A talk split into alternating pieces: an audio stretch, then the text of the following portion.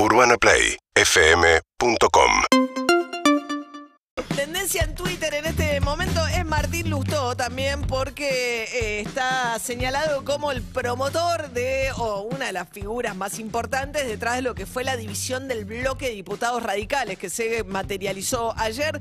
De un lado queda el bloque Mario Negri que va a ser conducido por Mario Negri, el más numeroso, y la novedad son los que se separan de este bloque que son UCR Evolución. Evolución es el nombre del partido que tenía Martín Lustó, que ahora se llama UCR Evolución y que van integrar mucho los ex integrantes de lo que es Franja Morada, básicamente. Claro, es la línea interna que comanda este, Martín Lustó dentro de la Unión Cívica Radical y son 12 diputados que algunos ya formaban parte de la Cámara, otros son electos en esta, en esta última elección, van a jurar hoy. Y vienen en su mayoría de la estructura de la Franja Morada, que es la Sí. agrupación de estudiantil de los radicales eh, con mucha presencia en la Universidad de Buenos Aires. Y una de las figuras de este bloque es Emiliano Jacobiti, diputado nacional, jura hoy, es vicedecano de la Facultad de Ciencias Económicas de la UBA. ¿Qué tal, eh, Jacobiti? Buen día.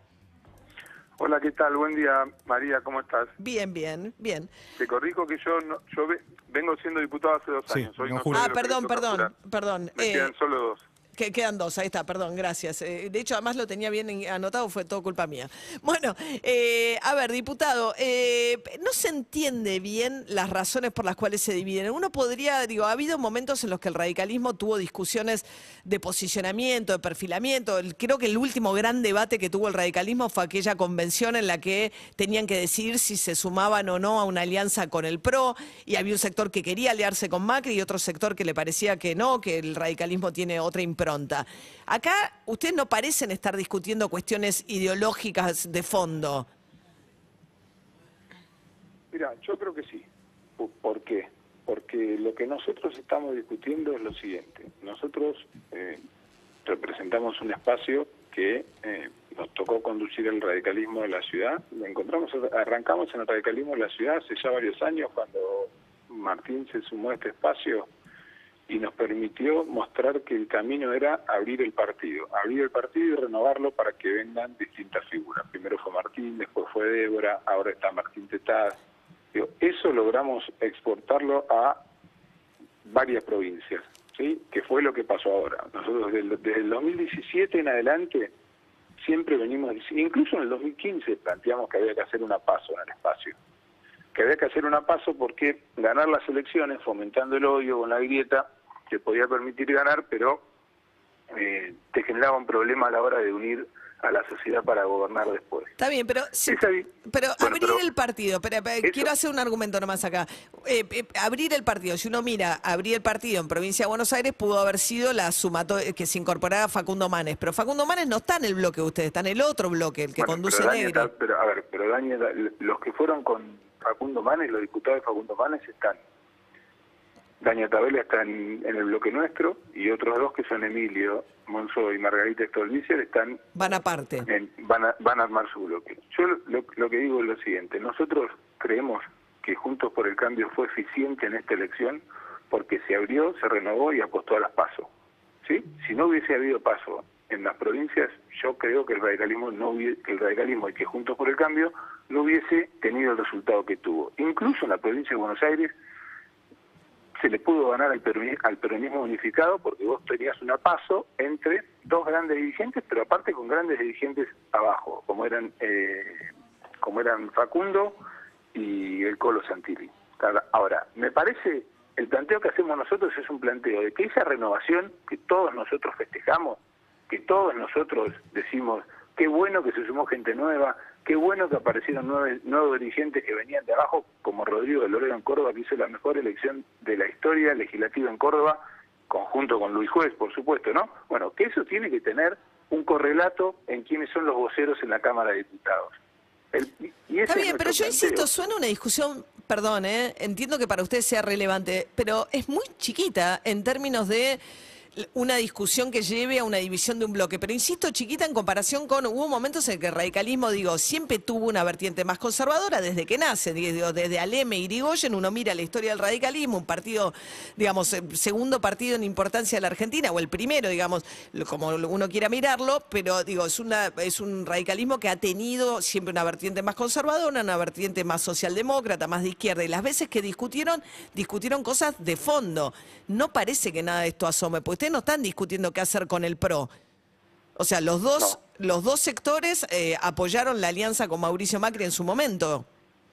Sí, a ver, en, la convención de Gualeguaychú que nombraste recién, no había convencionales que no querían juntarse con Macri. sí había, sí había. Alfonsín no quería. Alfonsín no quería. Alfonsín. sí, sí, Ricardo Alfonsín lo que decía era que también había que juntarse con Massa, pero no que con Macri no el 100% de los convencionales de Gualeguaychú estaban de acuerdo que el frente tenía que incorporarlo más, eh, Macri. Algunos decían que aparte Massa y otros decían que Massa no. Esa fue la discusión en Gualeguaychú, pero Ricardo Alfonsín, Gerardo Morales, todos ellos en Gualeguaychú levantaron la mano por un frente que incluía a Macri, pero que aparte tenía que incluirlo a Massa. No es que eh, había algunos que querían a Macri y otros que no. Después, durante el gobierno de Cambiemos, hubo algunos que se, que se hicieron más macristas que Macri, que después no querían ni paso. Por supuesto no es el caso de Ricardo Alfonsín, ¿no? Pero sí de muchos de los que en esa, en esa convención planteaban eso. Ahora, para nosotros sí es central que el radicalismo pueda mostrar que se renueva. Sí es central que el radicalismo pueda. Pero una cosa en ideas, digo, ¿qué se renueva? ¿Cuál es la renovación del radicalismo? ¿Nuevos nombres? Rodrigo, Rodrigo de Loredo me parece una renovación del radicalismo clara. Ahora, ¿qué rol tienen el espacio de ustedes, Cotino Siglia, que fue marcado por Lilita Carrió? Ustedes vienen de un espacio, digamos, muy marcado por Franja Morada, por la militancia en la ciudad de Buenos Aires, ahora tienen Córdoba, tienen proyección en otras provincias que se ve reflejada en este bloque, pero ¿qué es el ¿cuál es el rol del Cotino Siglia en todo esto? Es, es uno de los dirigentes que tuvo el radicalismo, como... Perdón que saludó mi hijo, chau, ¿Eh? Es, uno de los... Nada, que estaba justo vino mi hijo y lo estaba saludando que se iba para el colegio. Ok. Eh, el Coti Nociles es, un dirigente histórico como es de Rafa Pascual, como pueden ser un montón de dirigentes. nosotros somos un partido que tiene más de 100 años, gobernó, tiene ministros, exministros, digamos, como le empieza a pasar ahora al PRO, digo, y cuál no veo ahí también me parece que se genera una polémica suponiendo que eh, si hay una persona en un espacio, si está el continuación en un espacio, todo el resto somos títulos del Coti no No, no, bueno, pero ¿cuál es la renovación? Es difícil que, digamos, eh, los sectores del radicalismo vinculados al Coti no a la Franja Morada, etcétera, digamos, no, no, no es la renovación, es algo que viene hace muchísimos años dentro del radicalismo. Incluso dentro de cierta oscuridad, digamos, porque... a ver, pero la, la renovación son las personas. Estamos obviamente, yo no soy, obviamente yo no soy la renovación de la Facultad de Ciencias Económicas. La renovación de la Facultad de Ciencias Económicas son los jóvenes de veintipico de años que militan en la Facultad de Ciencias Económicas. Yo hace veintipico de años que ya, que ya, que ya no, no pertenezco a ese claustro. Ahora, porque se llamen igual, no es que no hay una renovación. Estamos hablando con Emiliano Jacobiti, que es diputado de la Unión Cívica Radical, parte del bloque que se cindió ahora del bloque de Mario Negri, que formaron un bloque aparte dentro del espacio de Juntos por el Cambio. Pero también cuando uno dice el Cotino Siglia, dice algo más que alguien que fue ministro de Interior de Alfonsín, justo ahora se cumplen 38 años de la democracia, habla de alguien que qué sé yo, como Angelisi, por ahí, como algunas figuras que se mueven en las sombras, en cierta oscuridad, con poca transparencia, de un método y una forma de hacer política. Eso es lo viejo, mucho más que el dirigente, que por ahí hoy no está en los primeros planos, a pesar de que sigue siendo una persona muy poderosa y que de hecho está, digamos, eh, en el espacio de ustedes. Mira, María, yo a ver, te, soy honesto, yo creo que también se, se hacen muchos mitos de las cosas y se hacen y, esos mitos hacen que crean que si alguien está en un espacio ese es todopoderoso y resuelve las cosas de un espacio. Vos en serio crees que eh, a ver Martín Lutó yo cualquiera de los diputados nuestros incluso Juan que es el hijo de Coti que milita en el Juan espacio, que van, a, van a ser eh, no, no tienen criterio propio.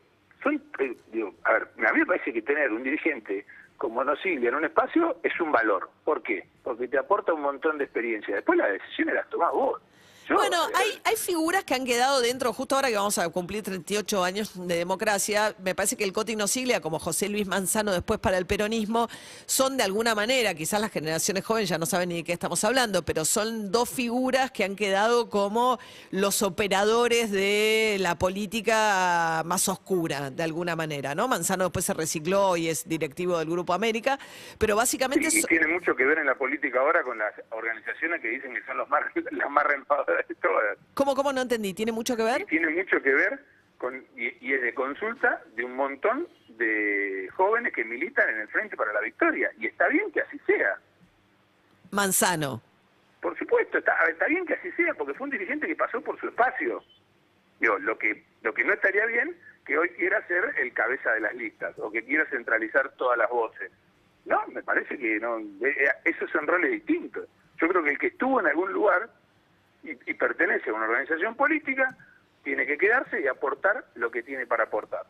Lo que no tiene que hacer es, es estar o seguir peleando siempre por ser la única cara visible en un lugar. Bueno, no podrían, eso- porque justamente estos operadores tienen como característica que son muy funcionales hacia adentro, pero tienen muy poca popularidad y son muy rechazados hacia afuera. Es el tipo de figura que cumple otro rol. Mira, yo creo que eso es un...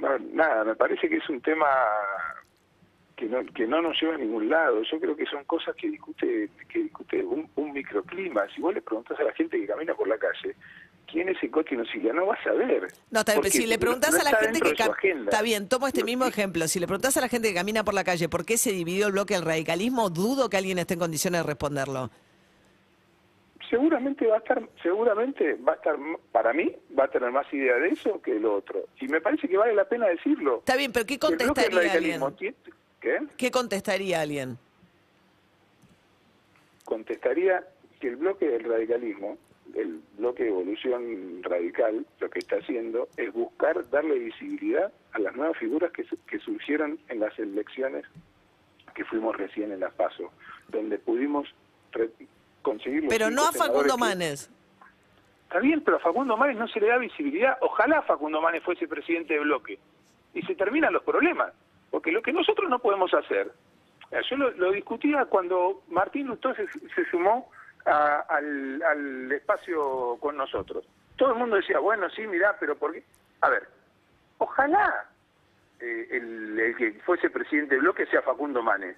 Ahora, ¿vale la pena tener a Facundo Manes y meterlo abajo de la alfombra y que la vocería la, la, la- la concentre Mario Negri, que hace cinco, ah, cinco va por la quinta reelección consecutiva? No, y es cierto que perdió su distrito, que es raro que uno eh, preserve el lugar de conducción habiendo pero perdido su distrito. aparte- Está bien. A ver, ponele Sí. que aparte perdió su distrito, ¿sí? Aparte quiso competir para irse al Senado, o sea que le interesaba más el senador que diputado y perdió. Bien. Pero saca, saca eso de que perdió su distrito, porque yo, la verdad que no soy tan resultadista. Me parece lógico que después de haber perdido tendría que haber dicho, bueno, sigo siendo diputado, pero no quiero tener el mismo rol. ¿Por qué? Porque yo lo puse en juego. Está bien. Con una digo, última ¿hace consulta. falta? Sí. ¿Hacía falta ¿Hace que se falta? fueran casi a las manos Morales y, y, y Lustó ayer? No, no, no, por lo que a mí me contó Martín, no. No. No, No, sé. sí, sí se levantaron el tono de voz, pero no. Pero déjame No hubo mano, no, no, no, no se cayó un vaso de la mesa. Sí, se cayó un vaso, se cayó un vaso de la mesa, pero no es que se tiraron un vaso. Sí, se cayó un vaso. O sea, en un, en un levantarse como un poco intempestivamente se fue un vaso de la mesa. Sí, cuando uno se estaba yendo de la reunión. Eh, pero déjame ¿Se estaba yendo intempestivamente o se estaba yendo porque la reunión había terminado? No, no lo sé tanto, no estaba. Yo sé que se estaba yendo uno y cuando uno estaba yendo se tiró un vaso. Hay y- muchas maneras de irse, ¿no? Son circunstancias distintas. Cortita la reunión. Sí, me pero la dijeron. verdad que no Cortita, estaba. ¿cuánto duró? reunión, por lo tanto, Cinco tampoco minutos. quiero guiarme ¿Cuánto duró la reunión? Si duró cinco no, minutos. No pasó nada, esto- no pasó nada. todo Parece que acá me dice. David, mi compañero, que duró cinco minutos. No, no, no duró cinco minutos. Martín, por lo que me dijo Martín, estuvo como una como una hora dentro de la reunión. No, no, duró cinco minutos. Duró cinco minutos la última parte, pero no, no, no la reunión. Pero igual. La última parte es en la que estaba Morales. La última parte sí es en la que estaba Morales. Bueno, Claro. estamos hablando de la reunión entre Mira, te Morales y pido y que me dejes terminar un concepto que para mí es Perdón, importante. sí, y así cerramos. Porque vale la pena Sí. esto que vos decías de Facundo Manes. Digo, ¿de qué le sirve? A ver, no, no nos estamos quedando cortos los radicales si convocamos a personas como Martín Tetarro, Diego Loredo, Facundo Manes, eh, Vicky Tejeda de Santa Fe, Pablo Servi. Están un poquito cortos de mujeres, me parece, los radicales. No, tenemos la presidenta del Comité de la Capital, es mujer. Y Bueno, pero preciosa. estas nuevas figuras emergentes no aparecen mujeres. Bueno, Carla Carrizo, en la ciudad de Buenos Aires. Bueno, entre las figuras emergentes que venimos mencionando no aparece ninguna mujer. Pero bueno, tengo que cerrar, Bueno, mirá, Emiliano. sí, sí apareció una, Sí. Débora Pérez Golpi. Mira, ahí me hiciste acordar. Bueno, claro. Después de Martín vino Débora Pérez Golpi. que Bueno. Tuvimos una desgracia, pero que era mujer. Tengo que cortar, Emiliano. Un...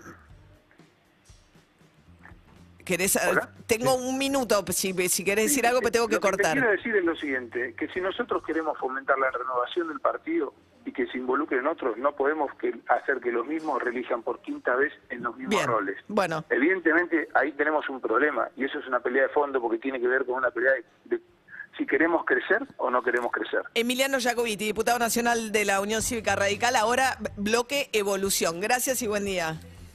Hasta luego, buen día y queda a disposición. Gracias. Seguinos en Instagram y Twitter. Arroba Urbana Play FM.